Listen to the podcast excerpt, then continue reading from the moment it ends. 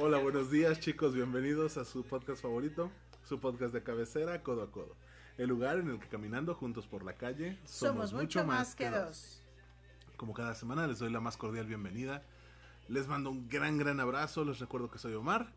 Y le doy la bienvenida a mi compañera del alma, mi coequipera, mi apoyo en los crímenes próximos porque necesitamos robar un banco.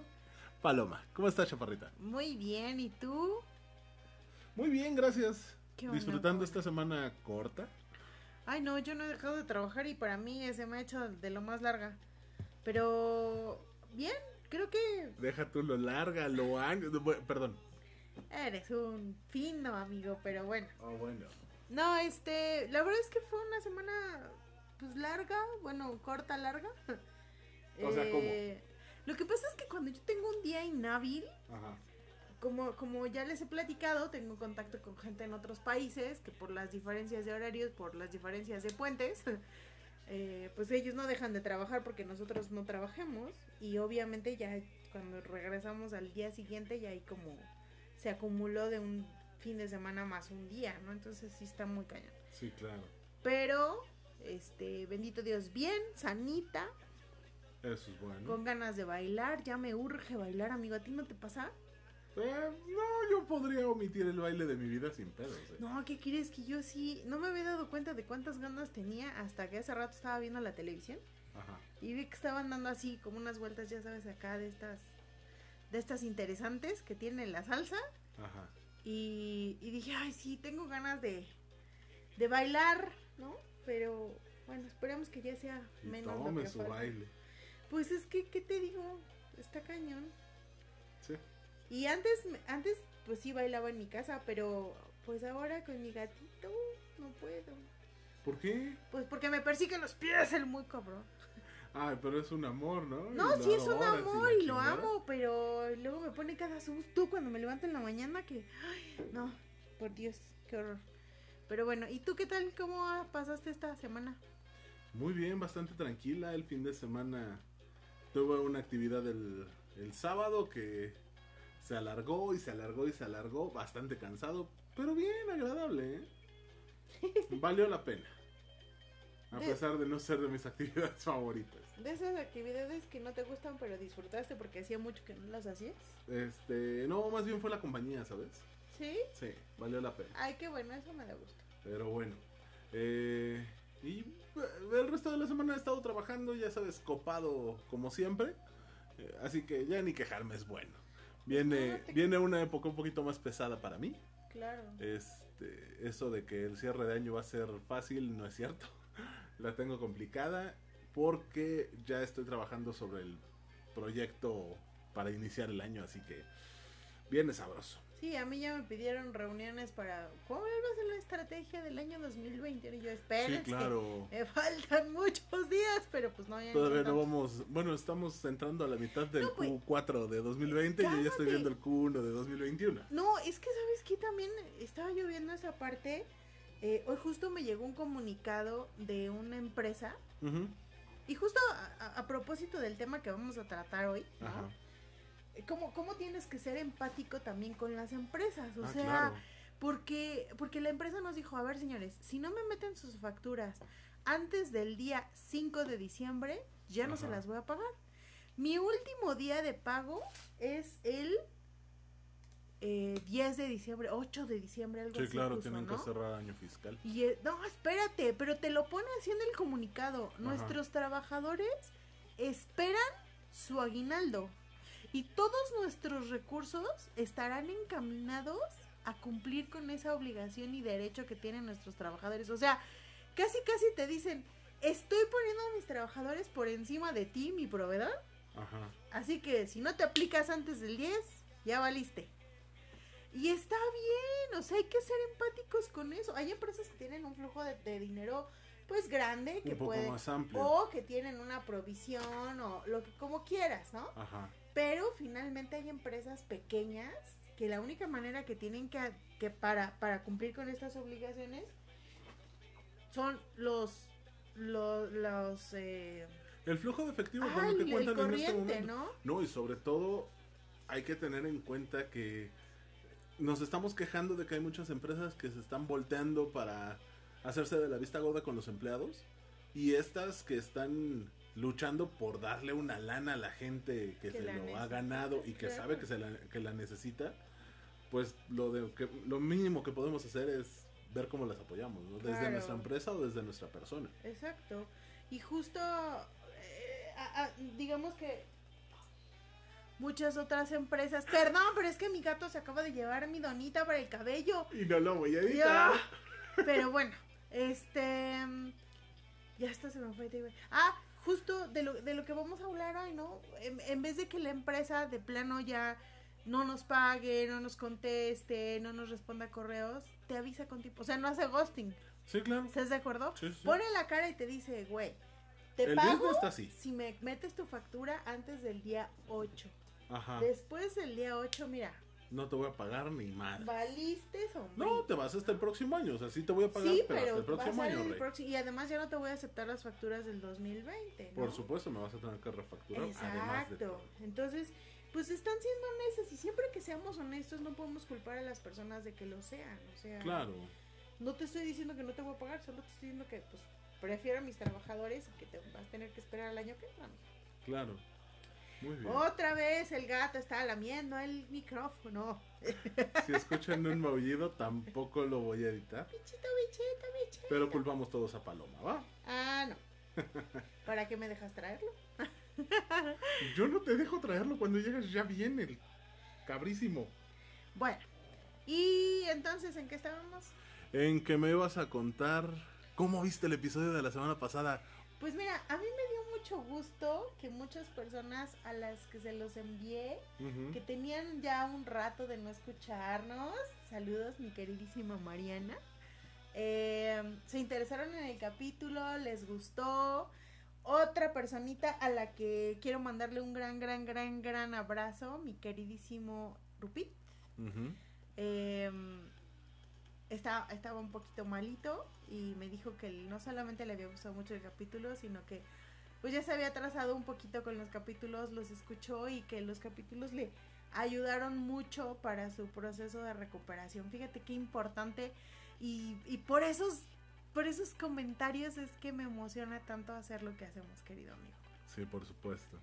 Pues un abrazo para ambos y no sé qué te dijeron a ti, pero a mí la gente me sigue diciendo que les gusta cuando tú y yo terminamos en que no estamos de acuerdo en, algo. diferentes? Ajá, y, terminamos platicando de manera más confrontativa entre tú y yo.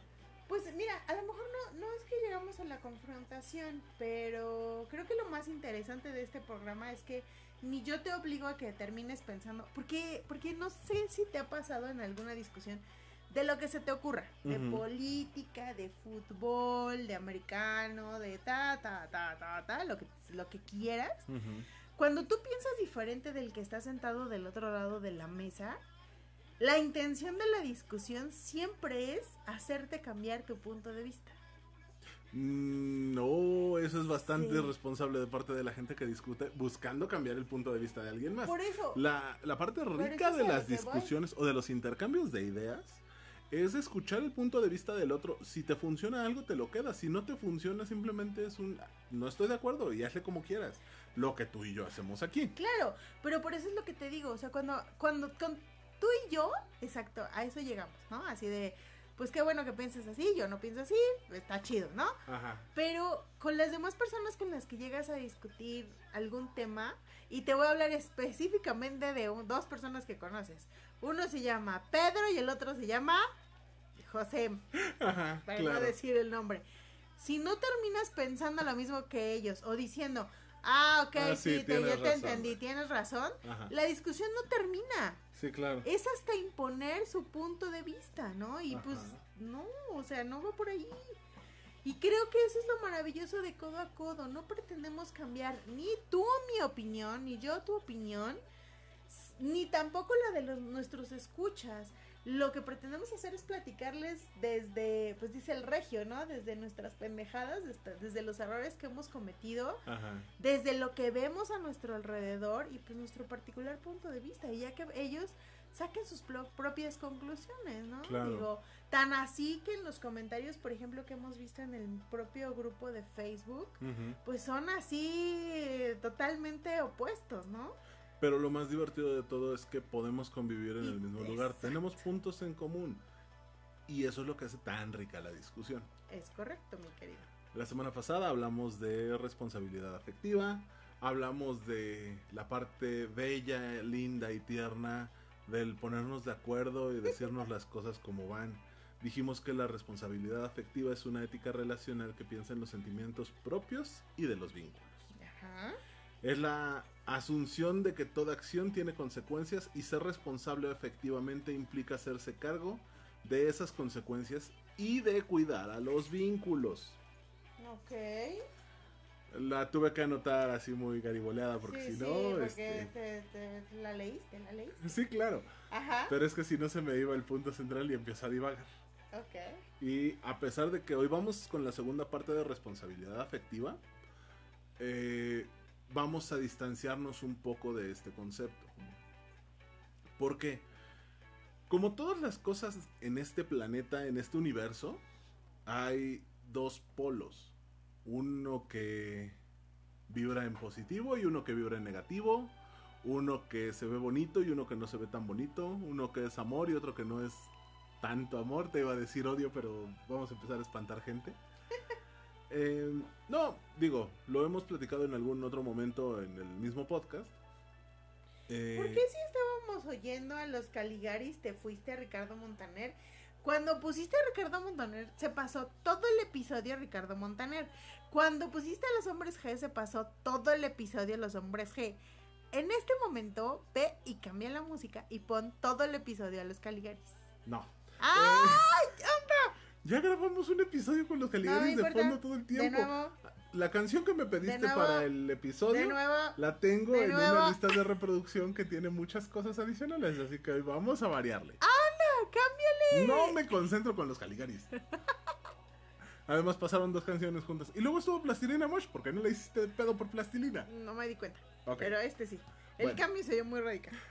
Bueno, este... De hecho es la misma canción con la que musicalizamos la semana pasada. Pues por eso, quítala. Ah, como chico, no. Ya sé. Hasta perdí el ritmo de lo que te estaba diciendo, ¿ves? Ya se me fue la idea. No, termina. Por eso anoto las cosas. Ya, cambió. Ok. Ahora sí, ¿en qué estábamos? No sé, ya se me olvidó. No. Ah, que como todo lo... eh, ya lo habíamos platicado en este programa, bueno, en, en el podcast, eh, las emociones y todo son los extremos de una misma cuerda.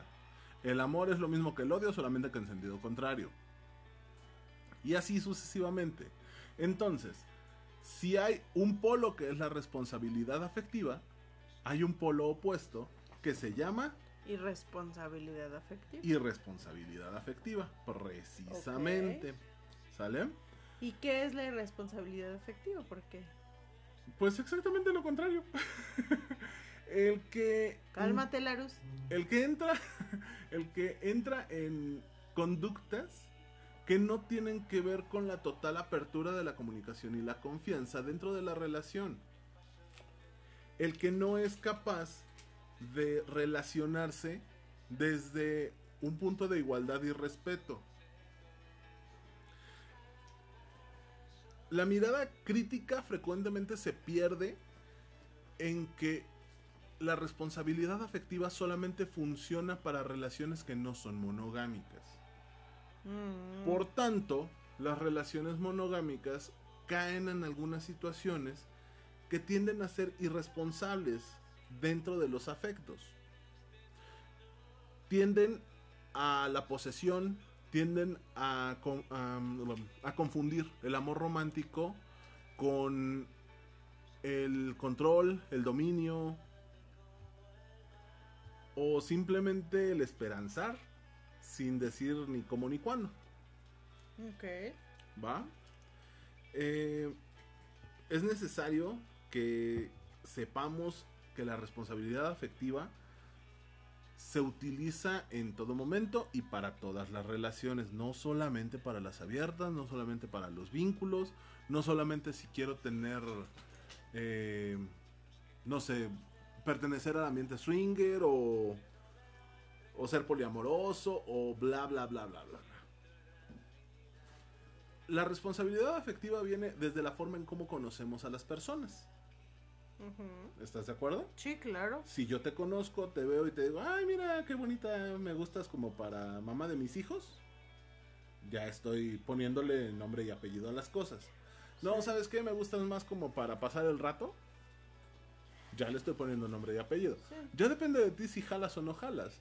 En esta época se critica mucho a los millennials y a las generaciones de y ponle el título que quieras. Cristal, mazapán, este, pañuelo desechable, lo que quieras. De que no se comprometen. Pero también quieres emparejar a un viejo de 37, 38 años con una... Charros, charros, charros, Escucha la comparación. Con una chavita de 17, 18 años. Claro. ¿Ves que si está viejito? Sí, sí, es mucho más le, por lo menos le duplica la edad.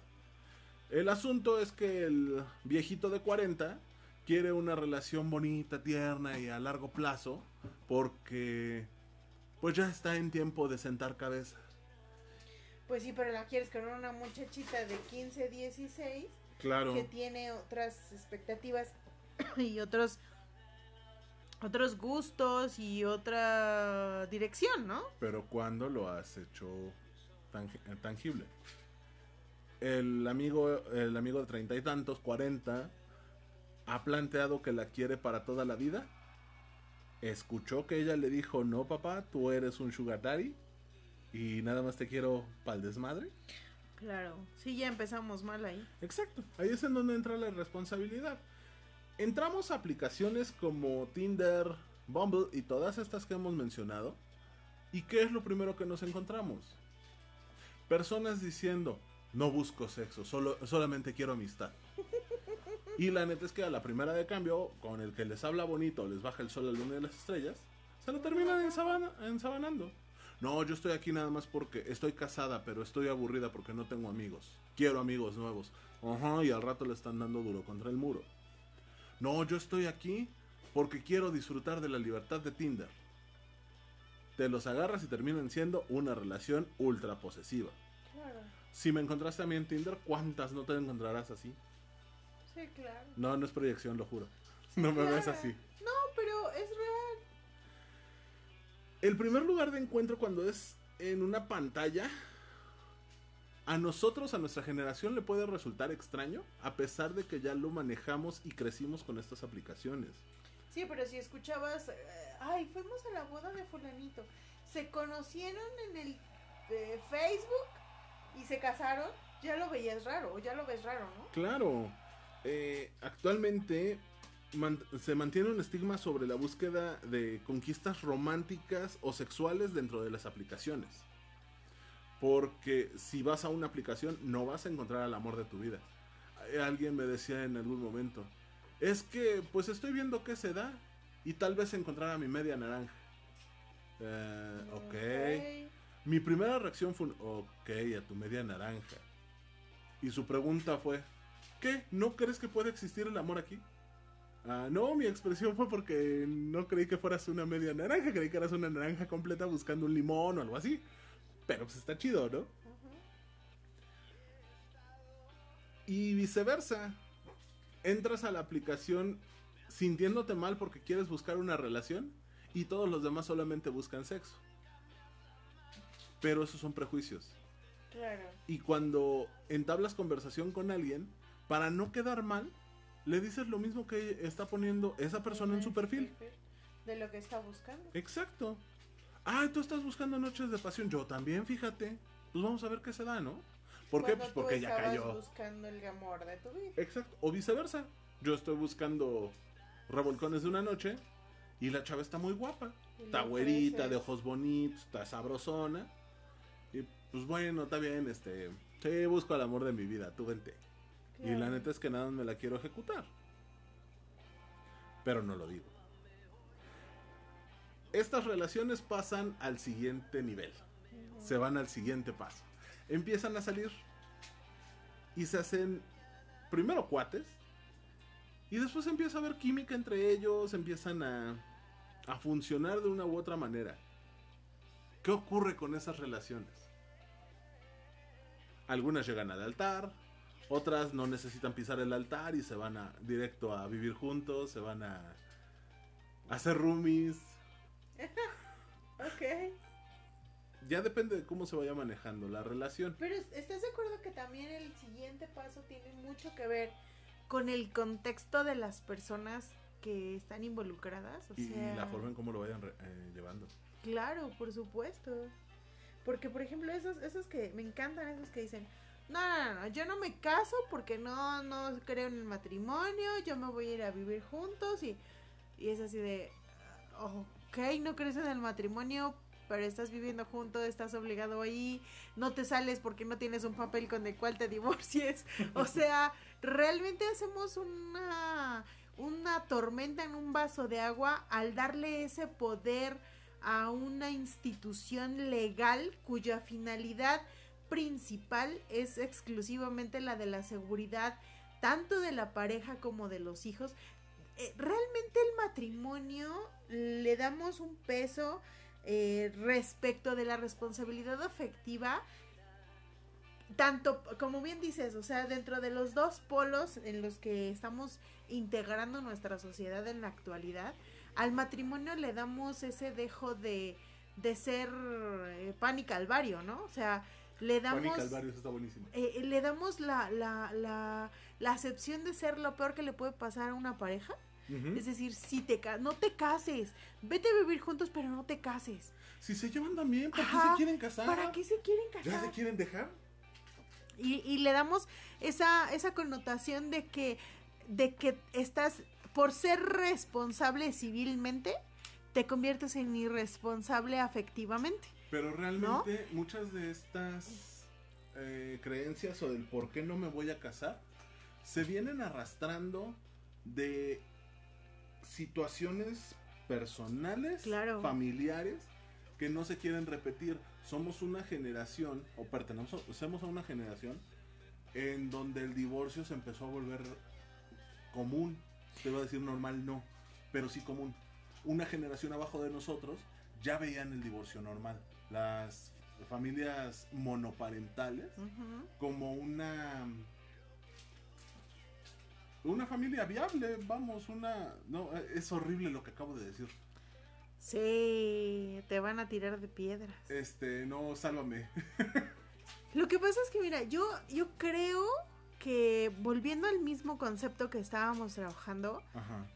A mí me parece que el divorcio y el matrimonio, o más bien el matrimonio y el divorcio en orden de aparición, Ajá. son parte de la responsabilidad afectiva, Sí. ¿sí? Eh, y, y al mismo tiempo son parte de la irresponsabilidad afectiva. O sea, no sé si me explico.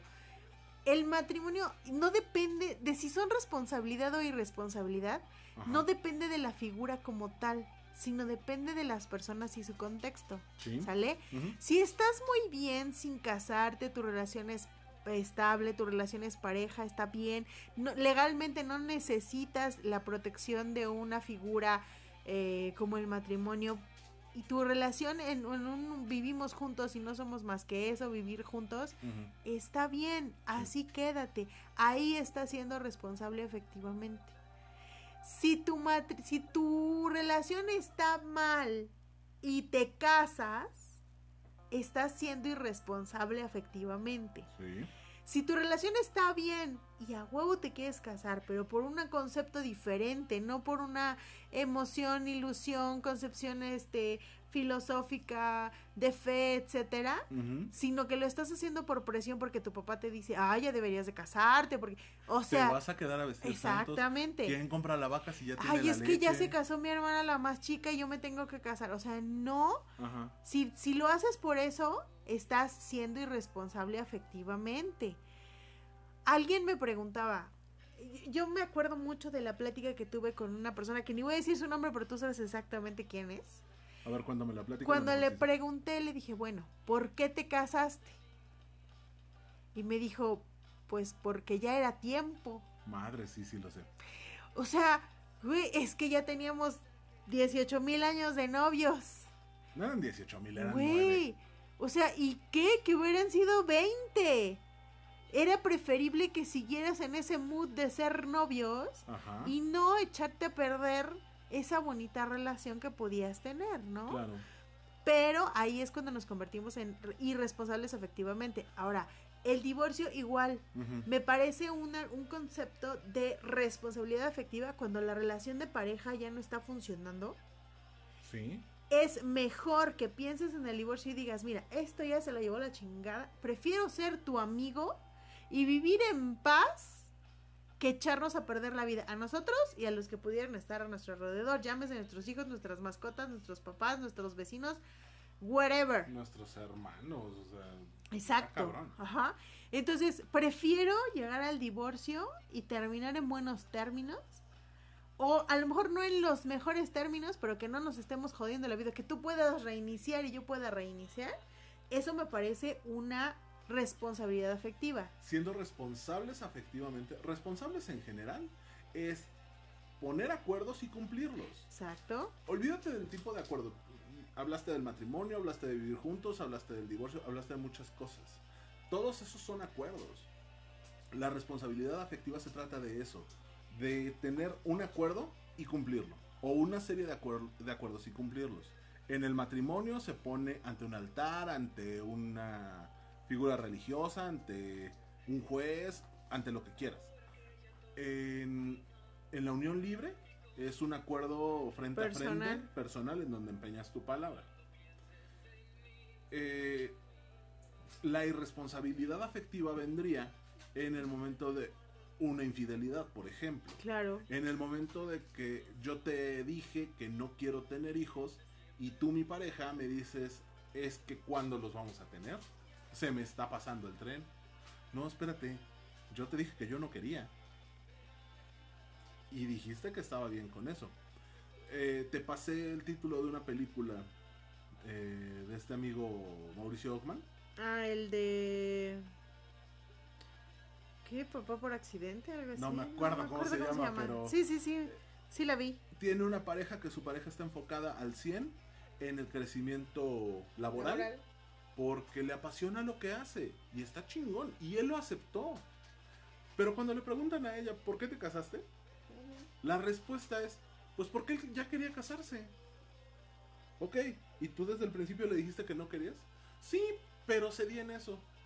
Sí, güey, pero si al principio también le dijiste que no querías hijos, si jode lo suficiente, también vas a ceder en eso. Y termina cediendo, ¿no? Según Ujú. recuerdo en la película. Sí, pero ahí se están incumpliendo los acuerdos. No se está siendo responsable efectivamente. En un divorcio es lo mismo. ¿Quieres ser responsable efectivamente en un divorcio? Cumple los acuerdos que pusiste en el divorcio. Es que ahora quiero regresar contigo. Güey, acordamos que nos íbamos a separar, íbamos a disolver el vínculo. ¿Por qué no funcionamos juntos? Pero voy a hacer todo por recuperarte. Y ahí va don pendejo y regresa. Es irresponsable de parte de ambos, Claro, ¿cierto? claro. un noviazgo. Vamos a empezar con todo, le vamos a echar muchas ganas. Sí, a huevo, vamos bien los primeros seis meses. Uy, se me cruzó esta mujer que me hizo ojitos. ¿Ves? Y ojos que no ven, corazón que no siente, con permiso. Claro. Se está siendo irresponsable. Ay, bueno, este. Tú y yo somos amigos. Eres mi mejor amigo y no quiero perder mi amistad contigo. Es muy valiosa para mí. Ay, me acaban de tronar. Vámonos a empedar. Sí, ya nos empedamos. Bueno, está cerca, te voy a dar unos besotes. Claro, Eso también es ser irresponsable, efectivamente. claro. ¿Por qué? Porque le dijiste que solo eran amigos. Y ahora te lo andas medio ejecutando No, y o lo peor es ejecutando. que al otro día te vas a despertar y le vas a decir, no, espérate, fue un error. Sí, no claro, pienses clásico. mal, ¿no? Entonces, por favor. No quiero que pienses mal de mí. Güey, me acabas de coger. ¿Qué quieres que piense? Claro, sí, claro, me queda Me claro. dijiste que solo éramos amigos, que no iba a pasar nada. Y sí pasó. ¿Y ahora en qué lugar quedo, no? Claro.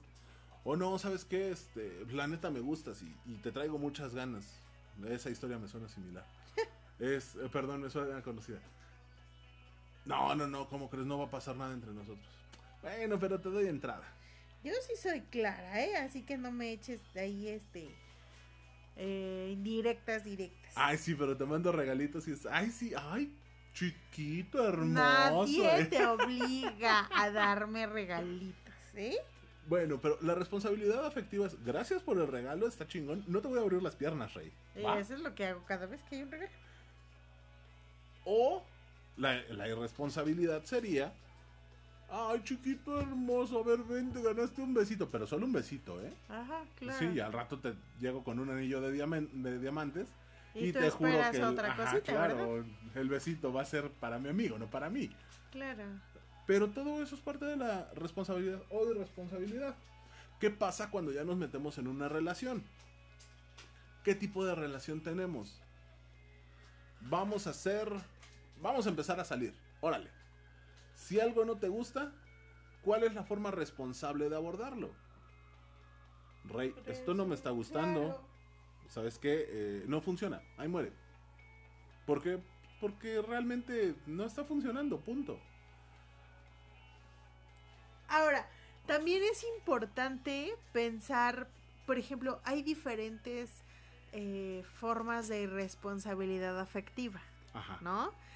Yo he escuchado un montón de términos que la verdad me frustran mucho porque no los entiendo y parte de lo que quería yo platicar contigo es que me ayudaras a entenderlos. Ok. Por ejemplo, uno es el ghosting. En algún momento lo platicamos también. Ajá, pero lo abordamos así muy ligerito. Quisiera como, como saber qué es, a ver si con qué se come, El ghosting es quién lo hace. la forma más hace. conocida de una gestión irresponsable de una relación. Ok. Viene de la palabra fantasma y se comenzó a utilizar hace no mucho tiempo, a mediados de la década pasada, Ajá. eh, y hace alusión a las relaciones que de pronto se interrumpen de, forma abrupta y sin motivo aparente. Una persona desaparece y no hay manera de contactarla. Te bloquea en redes sociales, te bloquea en WhatsApp, no te contesta las llamadas. Le dice a todo el mundo de, Ya no si, ajá, si pregunta por mí, nunca me has visto, fui una ilusión. Ok. ¿Por qué harías eso? Porque simplemente no sabes cómo decirle a la persona que no quieres nada más con ella. Hablé contigo, te dije que las cosas no estaban yendo bien, pero que teníamos que, que trabajarlo si queríamos salir adelante. Y de repente solamente hay ruido blanco de, de, de comunicación. ¿Alguna vez has hecho ghosting? No, y lo volveré a hacer. ¿Y te han hecho? Am, sí, claro. ¿Quién y por qué? Por supuesto. ¿Quién? Ni siquiera me acuerdo cómo se llama. ¿Por qué? Porque se asustó. Ay, no, pero pues cuenta la experiencia completa. Yo. Ándale. No, mira, eh, creo que te lo había comentado. En algún momento entré a aplicaciones de búsqueda de parejas Ajá. como experimento social. Estaba Ah, experimentando qué tan caliente soy. Ajá. No, y empiezas a platicar con alguien. En estas aplicaciones es muy fácil hacer el ghosting. Porque das match con alguien, empiezan a platicar, todo, da muy, mm, todo va muy bien, y de repente, ¡pap! Hasta la conversación desaparece. Porque te bloquean la aplicación. Y como no tienes ninguna otra manera de contactarlo o de contactarla, simplemente desapareció. Adiós. Es un fantasmita. Si te vi ni me acuerdo. Exacto. En algún momento, eh, por ejemplo, tuve una novia hace muchos años. No mames, sí, muchos. Con la que salimos. Todo iba muy bien. Tuvimos una gran salida. Estuvo poca madre. Pasamos algún tiempo compartiendo experiencias y momentos. Estábamos en la misma ¿Cuánto tiempo escuela ah, eh, salimos, fuimos amigos unos seis meses, salimos durante un mes más o menos, nos vimos tres, cuatro veces durante ese mes, todo iba muy bien, fue en un periodo vacacional, cuando regresamos a la escuela, yo tuve una situación en la que me tuve que cambiar de grupo, me tuve que cambiar de turno, y yo sabía cómo encontrarla, en dónde encontrarla, y de repente me la negaban, me encontraba a sus amigos, cambio de círculo de amigos, y desapareció. Simplemente, ajá. no hubo ni para adelante ni para atrás. Ay, güey. Sí, cabrón. Bueno, yo también alguna vez lo apliqué. ¿A poco? Cuéntamelo todo. Pero yo estaba mucho más chiquilla, creo que el término de- ni siquiera se utilizaba. Explícalo. Ok, eh, estaba, yo estaba en segundo de secundaria, primero de secundaria, primero Ajá. de secundaria. Ok. Y eh, cuando salí de la primaria, igual tenía un amiguito que era muy mi amiguito, que era incluso más grande que yo, pero pues él se quedó en la primaria por burro, ¿no? Ok. Entonces Se reprobó quedó el año, especializarse en sexto. reprobaba para pronto. Ajá. Entonces, eh, pues él terminó durante la época de vacaciones, Ajá. me iba a ver a mi casa, platicábamos, este, echábamos relajo, salíamos a jugar en la calle. Eh, pues todavía estábamos chiquillos, ¿no? Sí, paso, cuando paso, eh, no era nada mío, o sea, solo era mi amigo. Ujú. Cuando paso a segundo de secundaria, pues ya tienes otro tipo de amigos, ya tuve mi primer novio en la secundaria, bueno, no era mi primero, pero digamos uno más formalito. Lo, lo llamativo es mi primer novio en la secundaria. ah, sí, claro. Sí, ya, ya has platicado que tuviste novio desde el kinder. Y este, y entonces, eh, de repente un día, el que era mi novio, me dice, ¿y ese muchacho qué? Y yo, este, ah, cuando él entró a la, a la secundaria, porque entró a la misma secundaria que yo, pero pues obviamente él entra primero y yo entro, yo estoy pasando a segundo. Ujú. Y entonces llega y me saluda así de, hola, ¿cómo estás? Y me abraza y la fregada, ¿no? Ajá. Y yo ya tenía novio. Ajá. Y entonces fue así como de, ay, holy shit, no puedo ser amiga de uno de los de primero, no importa que tan grande se vea, ¿no? Ajá. Y entonces fue así de, y, pero me dio mucha pena decirle, oye, güey, nos habla- aparte vivía como a tres cuadras de mi casa. Ujú. Y fue así de, eh, no, no, o sea, no le pude decir, güey, ya no me hables porque me da pena porque los de segundo no se llevan con los de primero, o sea, O sea, mi no estatus, puedo, güey. Y entonces, de plano, lo veía y me volteaba. no Y mames. dejé de hablarle así gachamente, se llamaba Jaime. Ajá. Y este. Ah, porque aparte, o sea, todo iba bien. Hasta como la segunda semana de clases. Ajá. Que unos amigos me dijeron: ¿Qué onda con tu amiguito el de primero? Que no sé qué. No, bueno. O sea, eso fue el detonante. Sí, claro. Yo fue así como de: Ok, ya no quiero ser amiga de los de primero. Y le dejé de hablar. Ok. Y me iba y tocaba en mi casa. Y mi mamá me decía: Oye, está allá afuera Jaime. Y yo, dile que estoy enferma. Y no volví a salir a jugar con él. No volví a hablar con él. Ajá. No supe qué más pasó de su vida. Ajá. Fue, fue tan fuerte, o sea, le, le pegó tanto que en segundo se cambió de secundaria. No mames. Sí, cabrón. Ok. Entonces yo me imagino que es más o menos, pues eso que hacemos ahora en redes sociales. Sí, ¿no? claro. El elemento eh, básico de esto, del ghosting, es que obviamente es una irresponsabilidad afectiva total. Y están en favor de las conductas como la evitación y la huida. eh, y pega directamente en la empatía y en la honestidad hacia el otro. Pues es que mejor, o sea, yo digo, ahora que lo pienso de adulta, yo digo, bueno, bien podrías haberle dicho, oye Jaime, mira, este, está habiendo un problema, yo te estimo como amigo, pero pues me echan carrilla o no sé, o sea, Pero eras adolescente. ¿no? Pero la verdad sí me dio mucha pena. Eras adolescente y vivías del que dirán. Sí, cañón. Es Ay, muy común, es una práctica muy común entre adolescentes. También se da en adultos, bueno, en personas más grandes. En alguna ocasión salí con una persona con la que todo iba muy bien, todo pintó chido, la, la primera cita estuvo increíble, pasó todo lo, lo que podía pasar. eh, la fuimos a recoger a, a su casa, la fuimos a dejar a su casa y de repente desapareció. Y a pesar de saber en dónde vivía, nunca la volvimos a ver. O sea, imagínate qué tal. Ahora, aguas porque los fantasmas regresan. Sí, claro. Se llama zombing. Pero recuerda que es probable que quien fue un fantasma va a seguir siendo un fantasma. Me vas a decir que es el zombing. ¿Qué tal con el término? Es muy simple, va de la mano. Si el ghosting es alguien que te aplica la del fantasma, el zombing es un muerto que revive.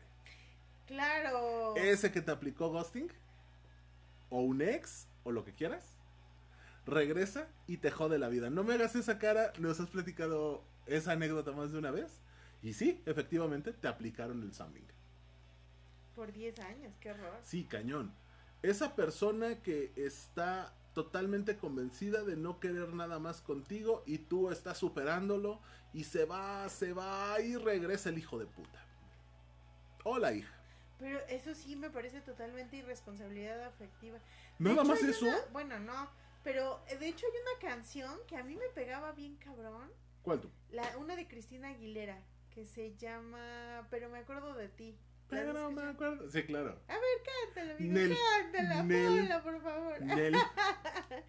no, de verdad, o sea, esa canción me parece tan cierta y tan verdad, tan real, porque justo cuando crees estar mejor, y, y señores, por favor, vean que esto es una irresponsabilidad afectiva. No se trata de que la persona esté decidiendo si te quiere o no.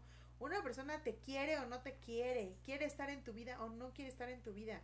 Cuando una persona hace este tipo de, de acciones, como el summing que decía Omar, es un literal hijo de puta, porque lo único que quiere es joderte lo que tú puedas tener o empezar a tener.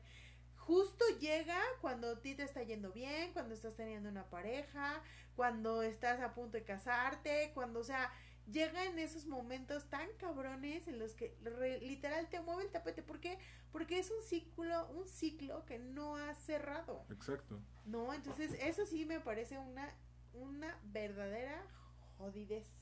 Una persona que no tiene huevos, que le falta, eh, aparte de, de, ya lo dije, este, le falta madre para comprender que lo que está haciendo es dañar a la otra persona.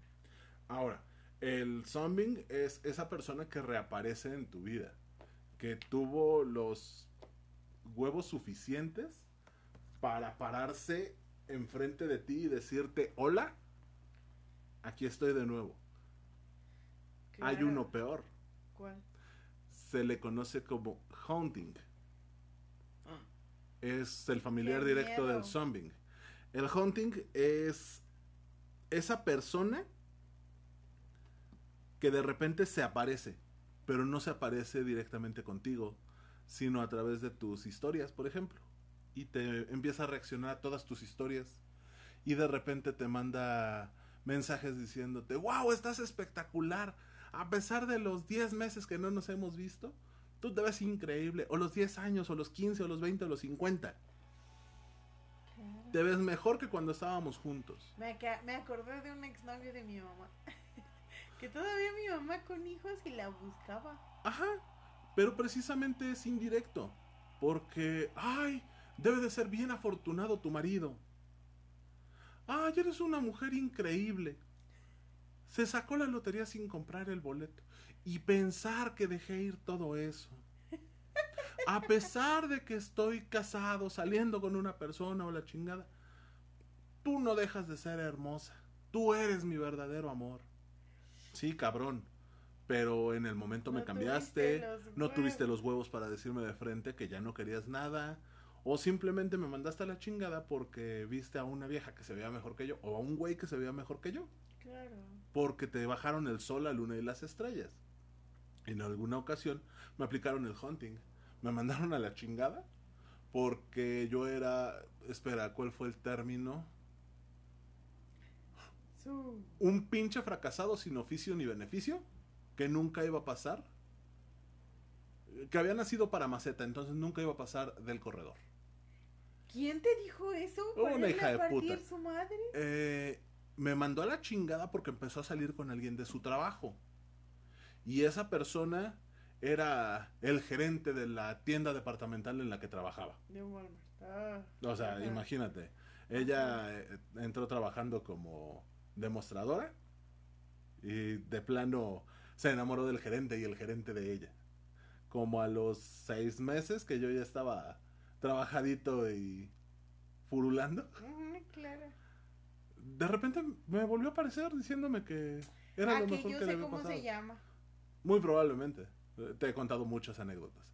Eh, se apareció diciéndome que, que no creía que yo fuera tan increíble.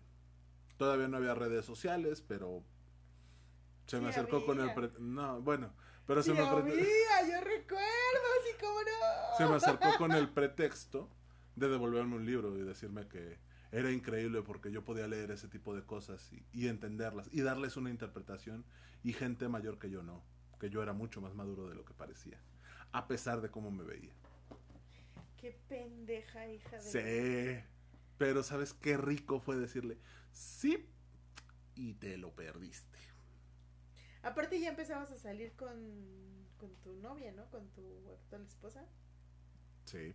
Ah, sí, con razón. Te lo disfrutaste tanto. Oh, sí. Y con razón regresó la vieja, porque... No sé si fue por eso o por otra cosa, pero la neta, ese es el ejemplo de, Pues ya, se, ya, ya te sintió perdido, amigo. Claro, ya no estaba seguro.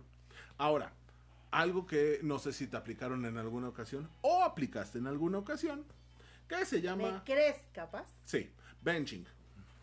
Benching. A ver, ¿ese qué es? ¿Cómo es? ¿Ben, ben- con B grande? Ajá. Ajá. ¿Alguna vez has visto un juego de básquetbol, por ejemplo? Que tienes a tu cuadro titular, tu cuadro de suplentes y dos o tres jugadores más que, por si algo pasa, Por puedas meter. El benching viene de estar en el banquillo de sustitución. Ok. La persona que está haciendo benching es alguien que te tiene en el banquillo de las reservas y va a echar mano de ti cuando los titulares no están funcionando. No. Ya sé. Sí, yo sé, yo sé, yo sé. Cuéntamelo todo. No, no, no, no. O sea, ya entiendo a qué se refiere. Ah, yo creí que te ibas a acusar. No, yo sería incapaz de volverlo a hacer. Bueno, este. La persona que está en el banquillo ve minutos de juego, pero generalmente es cuando el juego está completamente perdido, cuando sacaron por acumulación de faltas al jugador titular, o cuando el juego ya está ganado y nada más necesitas concluir el tiempo. Lo traduzco al español porque no, no a todo el mundo le gusta el básquetbol. Cuando llevas a esa persona a la boda de tu hermano porque no tienes con quién ir. Por ejemplo. O cuando tronaste con una persona y volteas a ver a, a tu persona en el banquillo y dices, pues, para no irme yo solo. Pues eso es lo que te Quiero, estoy diciendo. quiero ir a, a ver una película, pero no quiero ir yo solo. Quiero ir a una exposición, pero no quiero ir yo solo. No, no le apliqué. Ni la volverás a aplicar. No, nunca le apliqué. Eh, no sé. O todo está bien con tu pareja, pero tu pareja se va de vacaciones y tú no quieres pasar tiempo solo. Pues vamos a echar un fonazo a esta persona. Y al final es un sí, sí, a huevo. Vamos a tener trato de amigobios, pero ¿qué crees? Tú sí no vas a pasar del banquillo. Se acabaron tus cinco minutos de gloria. Vuélvete a sentar. Sí, yo te doy a tole con el dedo, rey. Hasta que te vuelva a necesitar, te levanto del banquillo. No más. Esto sucede cuando la víctima entra y sale de la congeladora del banquillo de sustitución de lo que le quieras decir. Porque pues, obviamente hay un titular o el cuadro de estrellas que, que se está formando no lo incluye en planes. Qué fuerte. Así es. No, creo que ese nunca lo apliqué, fíjate. De repente este se combina con el ghosting. Tienes una, una persona a la que sacas del banquillo y en el momento que ya no lo necesitas no le contestes. Pero te vuelves a sentir sola Y le voy- y lo Pero vuelves a buscar. te conviertes en zombie. No, porque esa persona sabes que ahí está y que no está buscando... Bueno, sí, esa persona está buscando algo más, pero tú nunca has pasado de ese, de ese punto. Qué fuerte. Cuando alguien va desapareciendo poco a poco, pero no llega nunca a mancharse del todo, el daño psicológico es mayor. Cuando alguien te aplica el ghosting, es alguien que se fue. ¿Va? Ok, Puedes trabajar sobre la pérdida. claro. Cuando te aplica el benching, es alguien que está ahí y te va a dar tus vueltas para que no te enfríes. Siento que ya te estás enfriando lo suficiente, bueno, te hago caso. Ya te di cinco minutos de atención, perfecto, vuelvo a desaparecer. Pero te voy sondeando para ver en qué momento pierdes interés y regreso. Siento que alguien me la está aplicando en este momento de mi vida, pero bueno. ¿A ti? Sí, No babes. sí. Ahora me doy cuenta de eso. Que espera mi soporte técnico, Ajá, espera mis comentarios, mis buenos días, mi ya. ajá. Y cuando no lo hago, cuando dice así de, ah, tengo un chingo de trabajo, es así de, ¿qué haces? ¿Cómo has estado? ¿Cómo No te babes. sientes? Muy probablemente, porque generalmente este, desde el otro lado, no la persona que lo sufre, sino quien lo aplica, son personas que necesitan un refuerzo en la autoestima y se tiene a esa persona para el refuerzo de la autoestima. Claro. Nosotros, o la, la persona que está sufriendo el benching, ya me proyecté mal pedo, ¿viste? Eh, la persona que está sufriendo el benching intenta hacer las cosas bien y te, te mando una imagencita, te digo que ah, preparé un, no sé, preparé algo que tú me recomendaste, una malteada como tú las haces. Y entonces, ah, chido. Mira, ahí te va una foto para que veas qué, qué rica me quedó. Y te va el modelaje de que me la estoy tomando bien rico para que veas que, que me veo precioso tomándome mi malteada. Y las respuestas son, ah, mira, te ves muy bien. Sí, güey. Y la foto de regreso, yo quiero ver tus ojazos. No hay foto de regreso. Claro. Ay, mira, eh, vi una película y me acordé de ti. Vi un video y me acordé de ti. Escuché una canción y me acordé de ti. eh, leí un libro y me acordé de ti. Ah, chido. Gracias. Gracias. Órale. ¿No quieres saber cuál es? Ah, sí, ¿cuál es? Tal. Ah, ya. ¿Ya la viste? No. Ah, ok. ¿La vas a ver? Sí, sí, sí. Luego la Va- veo. Al ratito que tenga chance veo la serie y, y la platicamos. Va. Oye, ¿la pudiste ver? Cree, cree, cree, Ah, ¿Qué? Hija de tu pinche madre. O sea, te estoy diciendo que me, me Sí, funcione. claro. Tú, puras pendejas. Está bien.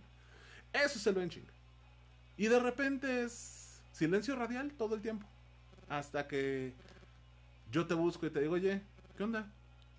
Vamos a hacer algo, te, te marco, me marcas. Ay, sí, nada más que, perdón, he estado muy ocupado, perdón. Sabes cómo es mi esposo, sabes cómo es mi novio, sabes cómo... Güey, no soy tu banquillo de sustitución.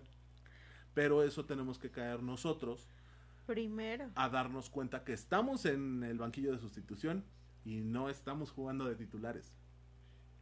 Bueno, es que la comprendo porque pues, tiene una relación estable, o sea, y a su, a su marido, a su novio le cago. Pues somos cuates, ¿no? No ten tantita madre, o sea, Sí, un poquito de autorrespeto. sí. Y date cuenta. Amiga, date cuenta. es, yo- eh, es bien importante encontrar estas eh, pues diferencias entre estos conceptos, pero también identificar qué, qué irresponsabilidades afectivas estamos cometiendo. Ajá. Porque a lo mejor no es mi intención que piensen que les estoy haciendo el benching, pero lo estoy haciendo, ¿no? O sea, puede ser. Pero como todo lo que hemos platicado, la irresponsabilidad afectiva también viene desde el autoconocimiento. Te conoces, sabes, lo estás haciendo, perdón, lo estás haciendo consciente. No te conoces, lo estás haciendo inconsciente y creo que eso es peor. Claro. Porque te estás viendo ojete, Y ni siquiera sabes que es ojete. ajá, y tú lo crees normal o lo crees adecuado y no se vale, porque al final estás, estás jugando con alguien más. Sí, sí. O con alguien es más. qué, qué interesante porque, por ejemplo, eh, hablando de las relaciones interpersonales que se dan en los grupos, o sea, como en el grupo de Facebook, Ajá. eh, yo he visto que muchos ya tienen una relación como muy cercana, ya se hablan, muchos que yo sé que no se conocen, que se han conocido en el grupo, Ajá. Y de repente veo que, que ya la relación es más tirante, o sea, es decir, como si fueran parejas, se pelean dentro del, del O conocimiento. que hace grupo, ¿no? algunos, algunas semanas se hablaban muy bonito Sí, Y ya de repente se ya- tiran y eres ajá, el ya peor- es tirante. La persona de del planeta. Y Ajá. así de, ¿qué? ¿qué pasó? ¿En qué momento, no? Y nos dejan fuera del chisme, además de todo. Sí, cierto. Deberían de contar el chisme. Sí, cierto. Pero bueno, te cuento de un concepto más de los que traigo aquí preparados. sí, sí, por favor. Bueno, hay uno que se llama breadcrumbing. Bread de pan. Ajá, crumbing. Cambry, ¿qué es? Migaja. Migaja de pan. Ok. Es aplicar la Hansel y Gretel. Es una variación del benching que también parece estarse haciendo hueco en las relaciones modernas. Hijo, iba a aplicar la del tío, no vamos. ¿Qué? ¿En las relaciones jóvenes o qué? En la relación moderna. Ay, no, buena. Por eso te digo, ya iba a aplicar el concepto del tío. Ah, Bueno, consiste en tontear con un tercero por diversión, sin ninguna intención real de llegar a concretar nada de nada. Algunos lo defienden diciendo que no se puede hablar de infidelidad ya, se- ya que se caracteriza por practicarlo como, pas- eh, como un pasatiempo. Lo que lo que hemos definido en alguna ocasión como el clásico calientahuevos. Ahora es un juego peligroso que se desarrolla exclusivamente en el terreno de las redes sociales. Ya ¿Qué no. pasó? ya no voy a hablar de esto. me- termina el capítulo porque ya nos vamos. ¿Qué pasó? Hasta roja te pusiste. No, es que esto fue mucha agresión. ¡Ah! No, no, ok. no, no. Bueno, esto se desarrolla sin que necesariamente haya existido un contacto físico. Muchas víctimas de esto creen que este tipo de... eh, las clasifican como microinfidelidades. Tienen como último fin encontrar a alguien o encontrarse con alguien para pasar al terreno real. O sea, ¿cómo? Eh, O sea, Plantas la semilla, ajá, pero nunca llegó al. nunca lo haces realidad. Simplemente juegas con la persona. Literalmente juegas con la persona para que te alimente el ego, para que te levante la autoestima. Pero sabes que nunca va a pasar nada. Y, y mira, no lo veo mal. Siempre y cuando ambos estuvieran en conocimiento de que eso es así. Ojo, todo lo que hemos dicho no es que esté bien o mal, es cómo lo manejas. El ghosting es una pasadez de reata. Porque desaparece sin dar previo aviso. No, no, no. Una cosa es dejar de tener contacto con una persona por mutuo acuerdo y otra cosa es aplicarle el fantasmeo. Mm, ah, ya, También puede haber su contexto en el cual haya sido correcto. Ajá. Uh, Bueno, terminamos con este, ¿va? Ajá, sí, sí, sí, sí. El breadcrumbing que es voy, que- sembrar que tu este- semilla. Escúchame. El breadcrumbing es sembrar tu semilla, dejar tu miguita de pan para tener a alguien interesado en ti sin que sabiendo que nunca va a pasar nada. Por ejemplo, Por ejemplo. me escribo, me escribo con Paloma y le digo, "Sa- No. e- eres lo más sabroso que he visto en mi vida. Y la no Paloma, te atrevas. ¿qué? No me pongas a mí como ejemplo. Bueno, voy a hablar de la señorita Y con el señor X, ¿va? Ok. El señor X le escribe a la señorita Y. Parece que estás hablando de esta. Este, la que vimos en Aves de Presa, ¿cómo se llama? Este, Harley la Harley Quinn y el Joker. y el señor J. Ándale, mira, el señor J y la señorita H se escriben y se dicen que sí, que en cuanto se vean se van a dar el revolcón de sus vidas. Pero saben que una vive en Tlane y el otro vive en Nicolás Romero y nunca se van a ver. Cuando se ven nada más graban un podcast y se acabó. ¿Ves? Te dije que no te atrevieras a hacer la comparación y te valió sombrilla. A ver, yo no tengo la culpa de que tú te hayas mudado a Tlanepantla en los últimos meses y no sigas en Izcali. Si no, mi ejemplo no, no Quedaría. cabría contigo, claro. ¿Va? Eh, bueno, ya. Eh, básicamente es eso. Saber que estás jugando. Bueno, no saber. Estar jugando con alguien con quien sabes que no va a pasar nada real. Como dices, ninguna de estas prácticas sería irresponsable si ambas partes estuvieran conscientes de, lo mismo. Claro. Pero yo no le encuentro la forma responsable efectivamente del ghosting. Tú sí. Sí. A ver, cuéntamelo todo. No, o sea, no es que no es que te lo cuente, es que dependerá del contexto en el cual Por eso, una cuéntame tu persona punto de vista. eh, pudiera realizarlo. Por ejemplo, yo puedo tener una muy buena relación con mi compañero de podcast, pero si en algún momento puedo ver alguna eh, algún dejo de violencia, de discriminación o esto, o me O de estoy que te dando tire el de al que pedo. no propiamente que me tire acá, pero pero cuando ejercemos violencia, estoy en mi libre derecho de decir, mira, tengo tanto miedo, me ha pasado otras veces, eh, fui víctima de violencia en otras ocasiones, que de plano me cierro y digo, ¿sabes qué? Ni vuelvo a grabar el podcast, ni te contesto un celular, ni nada, porque ya te vi que tienes una tendencia y me... No me pasó como tal, pero sí, digamos que en alguna ocasión al salir con una persona, me percaté en la primera salida, amigo. O sea, en la primera salida, Sí. que era una persona total y completamente violenta. ¿Sale? Entonces, eh, la verdad es que yo decidí, y mira que era el hijo de mi jefe. ¿Vale? Y decidí no volver a salir con esa persona. Y literal, bloqueé mi teléfono, este, no volví a contestar llamadas. Mi jefe me decía, oye, que. No, no, o sea, gracias, pero no pienso meterme con su hijo. O sea, yo me fui por ese lado. Pero la verdad es que la persona era extremadamente violenta. Y por ese, por ese simple hecho, y yo tampoco le dije nada. O sea, yo cometí el ghosting. No fui Pero estaba- honesta, no le dije nada, pero, Pero la siendo responsable contigo misma. ¿Por qué? Porque estabas anteponiendo tu seguridad Por eso es lo que te digo. a un estatus laboral o a un beneficio. Ah, sí, tú hubieras hecho directora del- de la empresa. es o muy probable. Sí, pero, Pero- pero ahí viene la parte responsable contigo. ¿No lo estabas haciendo de forma inconsciente? Para... Perdón, de forma consciente para dañarlo. Lo estabas haciendo de forma consciente para preservarte tú. Exacto. Entonces, eso es responsable. Ajá. Por eso te decía, la, la aplicación responsable Entonces, de esto, Sí, puede ser responsable. siempre y cuando sea para tu beneficio. Conozco a alguien que debería de aplicar el ghosting porque las personas que rodean a la persona con la que salía, lo único que hacen es darle noticias y comentarios de lo perfecta que es su vida actualmente.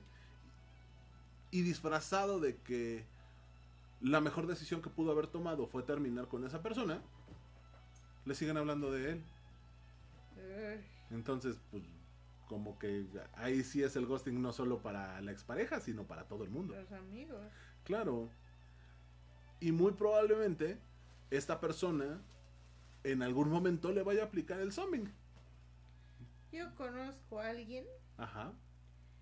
que aplica el zombing. Muy de, no, soy tu amiga y ay, ya. Pero bueno, o sea, otra vez, necesitas hacerlo consciente para ver si tu amiga te lo está aplicando por cabrona, porque quiere algo y no te lo ha dicho, o por qué. Sí, claro. responsabilidad afectiva parte desde ti qué es lo que lo que está pasando contigo ya te diste cuenta de esta conducta Pues me acabo de dar cuenta. Va- Ahora es tomar. vas a el- encarar a la persona y le vas a decir oye a ver a qué chingados estamos jugando Sí, ya claro. ya tenemos un acuerdo de qué es lo que va a pasar con nosotros sí o no no ok tengamos un acuerdo qué va a pasar no es que quiero todo contigo pero de repente ya decides tú si juegas o no juegas No. No, no quiero nada contigo. Perfecto, entonces sabes a qué le estás tirando. Sí, porque además es alguien que hace pipí encima de ti cuando cuando hay un acercamiento de otras personas y pues dices, "Oye, Pero güey, entonces ¿no?". eh, planteas las cosas pero tienes directas. que hacerlo ¿Qué onda? directo. Ajá. exacto. Vamos a jalar, no vamos a jalar. Eh, estás plantando tu semillita nada más para divertirte. eh, nada más quieres sentir que tienes control sobre mí. Tengo que responder de alguna manera más agresiva. O sea, ¿qué es lo que necesitamos hacer? ¿Qué esperas? Claro. El En tener fin, a alguien en la banca muchas veces nada más es para aumentarnos el ego. Lo que decíamos, tener la velita prendida. Ajá. Si la otra persona está de acuerdo, jueguen. Si no, no sean cabrones. Sí, claro. Pero bueno, ¿Cómo ves? Ok. Pues cuántas irresponsabilidades afectivas hay, Uf. Pero qué reales son y qué vívidas. Ajá. Y también cómo a veces las practicamos y no nos damos cuenta, ¿eh? O sea, Claro. eso también es una parte importante. Por ejemplo, yo ya no voy a hablar de esa del, del de las migajas. este, pero prometo hablar con esas personas y decirle, a ver, nunca va a pasar, pero te interesa seguir platicando. Bueno, Saludos. si jalan, pues que jalen. Si no, pues que, Pues le, que le lleguen a su claro. planeta, ¿no? La ambigüedad, el misterio y la incertidumbre son estrategias que han sido creadas por las personas irresponsables afectivamente, consciente o inconscientemente, Claro. para no tener esas conversaciones difíciles y no re- decir realmente lo que quieren. ¿Eres responsable? Güey, nada más te, te la voy a hacer como que te la doy a oler, ni siquiera te la voy a dar a oler. ¿Estás consciente de ello, verdad? Sí, jugamos. Juega, claro. No, pues a la chingada, no jugamos. ¿Sale? Quien no ha salido con una persona con estas características, felicidades, porque ahora abundan. Sí, no manches, ahora en donde quiera las vas a encontrar. Pero si se dan cuenta que están saliendo con alguien así, o que se están relacionando con alguien así, es su derecho, deber y obligación poner las cosas en la mesa y decirle, a ver, ¿a qué chingados estamos jugando? ¿Lo estás haciendo consciente o es inconsciente? No, que es inconsciente. Entonces ve y arréglalo y luego regresas. Claro. Si con eso se aleja y no regresa, pues no se lo ya merece. diste una, un paso adelante tú en tu propia seguridad. No podemos esperar todos evolucionar al mismo ritmo. Nos ha costado mucho comprender esto. Por eso se los planteamos en este lugar. Hemos invertido muchas horas de nuestras vidas intentando encontrar la forma de instruirnos y de detectar estos comportamientos en nosotros para poder tener la facilidad de, de ponernos enfrente del micrófono y asumir lo que hacemos o lo que nos ha pasado. Sí, es difícil, es muy difícil. Mucho. ¿Se nos han cerrado puertas por este grado de discusión emocional? Sí. Pero han sido puertas que merecen estar cerradas. Las relaciones pueden ser de cualquier tipo. Abiertas, cerradas, monogámicas, poligámicas, casuales, serias, familiares, eh, de amistad, el que quieras. El, el amor se demuestra de diferentes maneras, en diferentes grados y hacia diferentes personas. Si la otra persona está dispuesta a recibir amor, bienvenida. Si no, next, Claro. Hay que tener un ojo muy educado para determinar qué tipo de relación es la que tenemos con cada persona de nuestra vida. Pero sobre todo un autoconocimiento amplio, alto, para podernos hacer cargo de lo que hay alrededor y que estamos dispuestos a tener en nuestra vida. Si lo queremos mantener o mejor nos deshacemos de ello. Hay personas que cierran esta puerta con un yo no soy así, yo no quiero o yo no lo hago. Si es el caso, neta, mejor dejen a esas personas fuera de su vida. Se van a ahorrar muchos problemas. Puede ser el amor de, de tu vida, puede ser el tipo más guapo de este planeta, puede ser la mujer más hermosa que hayas visto. Pero, güey, la neta ante todo. No, y aparte, si tú no te valoras, va a ser muy difícil que una persona que te tiene enfrente te, va, te valore, te dé el, el, el sentido, el razonamiento que tú mereces y por supuesto que eventualmente te va a hacer sufrir. Claro. Entonces, seamos responsables. Primero, tengamos la primera relación afectiva o, o la primera responsabilidad afectiva con nosotros mismos. El cariño que tienes que tenerte para decir esto es lo que yo quiero o esto es lo que yo no quiero es la primera parte de la responsabilidad afectiva y es el amor más grande que debemos de tener Claro. hacia nosotros mismos. Respetarnos y ser empáticos con nosotros mismos. Suena estúpido porque la empatía habla de un tercero y no tenemos tres personalidades para ser empáticos con, con la otra personalidad, pero sí debemos de aprender a primero calzar nuestros zapatos para, poder, aprender a ponernos en los zapatos de alguien más. Exactamente. Debemos de conocernos en el interior y en el exterior para poder tener relaciones sexoafectivas. Órale, esa palabra está bonita. Relaciones Sexoafectivas. sexoafectivas. Afecto, amor y sexo son tres cosas diferentes en las cuales podemos establecer relaciones y está bien que lo hagamos, pero que identifiquemos cuál es sexual, Tipo, cuál es ajá, afe- claro, qué afectiva, tipo de relación. cuál es todo, ¿va? Excelente, muy bien. Pues no sé si quieras agregar alguna conclusión, yo no ¿No tienes conclusiones? No. No, la verdad es que aprendí mucho de este capítulo a identificar patrones, a identificar actitudes mías y de las personas que me rodean. Y me parece muy interesante. Ahí vamos a vamos a hacer ahí como un match, yo creo que con muchas muchas de estas actitudes que hemos platicado, nuestros escuchas seguramente también lo harán y harán de- dirán, ¡Ah! le estoy haciendo a este un eh, bread ¿cómo? bread bread, ay no sé, soy mala para eso. Ay, Le estoy tirando migajas de pan a este pobre, O a esta eh, o pobre. a esta pobre. Esperemos- Breadcrumbing. esperemos que que nos identifiquemos y tomemos medidas para que esto no suceda o para que no nos suceda que nos lo hagan Ajá. y creo que con esa conclusión yo me quedaría Bueno, eh, yo nada les recuerdo que en el fondo lo más in- eh, interesante de la responsabilidad afectiva es que en principio es un concepto muy ambiguo.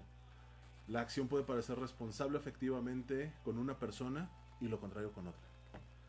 La responsabilidad afectiva es un traje a la medida. No porque sea responsable afectivamente con la persona A, quiere decir que voy a ser responsable efectivamente con todos aplicando la misma la receta. misma claro Cada uno necesita un traje a la medida. claro Si la responsabilidad afectiva sirve para algo, es para no erigirnos sobre un pedestal moral. No tener esto como un mecanismo acusatorio o a modo de carta de presentación. Eh, es una herramienta para que podamos platicar, conocer y desarrollar relaciones sanas. Eh, todos nuestros deseos, todas nuestras relaciones son, son dinámicos, todo el tiempo está en movimiento y en cambio. Así que es parte de adaptarnos e ir evolucionando junto con cada una de esas relaciones. Hace dos meses me pudo haber resultado el tirarle migajas de pan a alguien, hoy ya no. Tal vez hoy me sirve tirarle migajas de pan a alguien y hace dos meses lo veía como mi, mi mejor amigo. claro Pero en el momento que, neces- que siento esa necesidad de tirarle migajas de pan, es decirle, a ver Paloma, te voy a enseñar lo que podría ser tuyo, pero nunca va a ser. claro y si para los dos está bien está bien Puede parecer la forma más cruel de llevar una relación, pero lo cierto es que la verdad no es más que la verdad. Las cosas como son.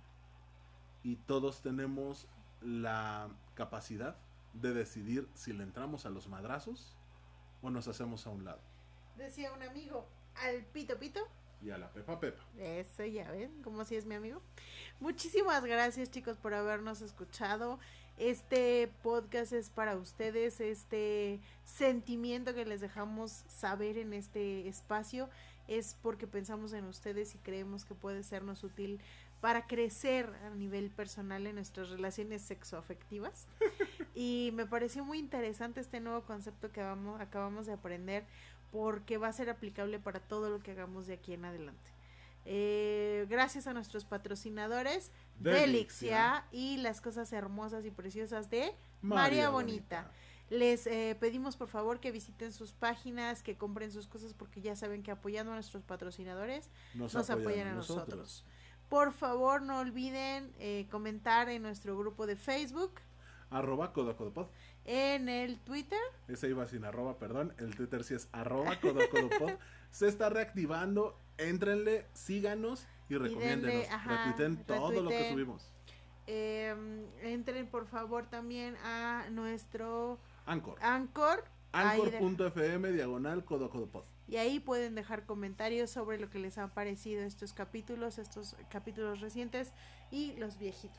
Eh, por, ahí, por ahí aquellos que tienen la duda que me habían preguntado en semanas pasadas, no vamos a hacer fiesta de fin de año en seguimiento de las medidas que eh, nos ha comentado las autoridades. todavía no se podemos. De un rojo que de un amarillo. Exactamente, eh, no podemos todavía hacer reuniones, pero les prometemos que el día que la hagamos, no hombre, vamos a echarle a casa por la ventana. Es más, yo sé que aquellos que nos siguen desde Querétaro, desde Jalisco, desde San Luis Potosí, desde Canadá, Estados Unidos, Centroamérica, mi hermosísimo Guatemala, van a estar tan emocionados por esa fiesta que van a venir.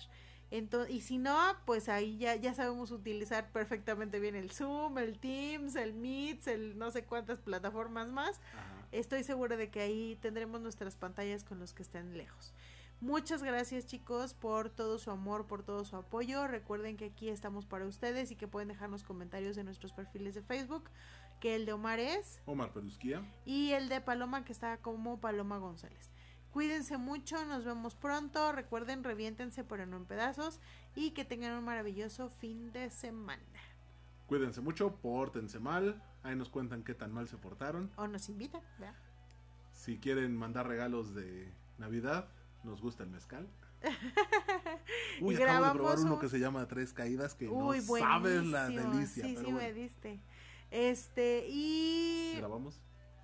Si nos van a dar un mezcal, grabamos con el mezcal. ¿Cómo chingados no? O antes del mezcal, porque luego empezamos a decir pendejadas. No, grabamos con el mezcal para que escuchen cómo se escucha Omar. Y si, si, en su juicio se traba, imagínense. Ya medio pedo. Cuídense mucho y que tengan bonito fin de semana. Besos grandes. Adiós. Paloma, un gustazo como siempre. Cuídense mucho y nos escuchamos en ocho días. Pórtense mal. Adiós. Bye.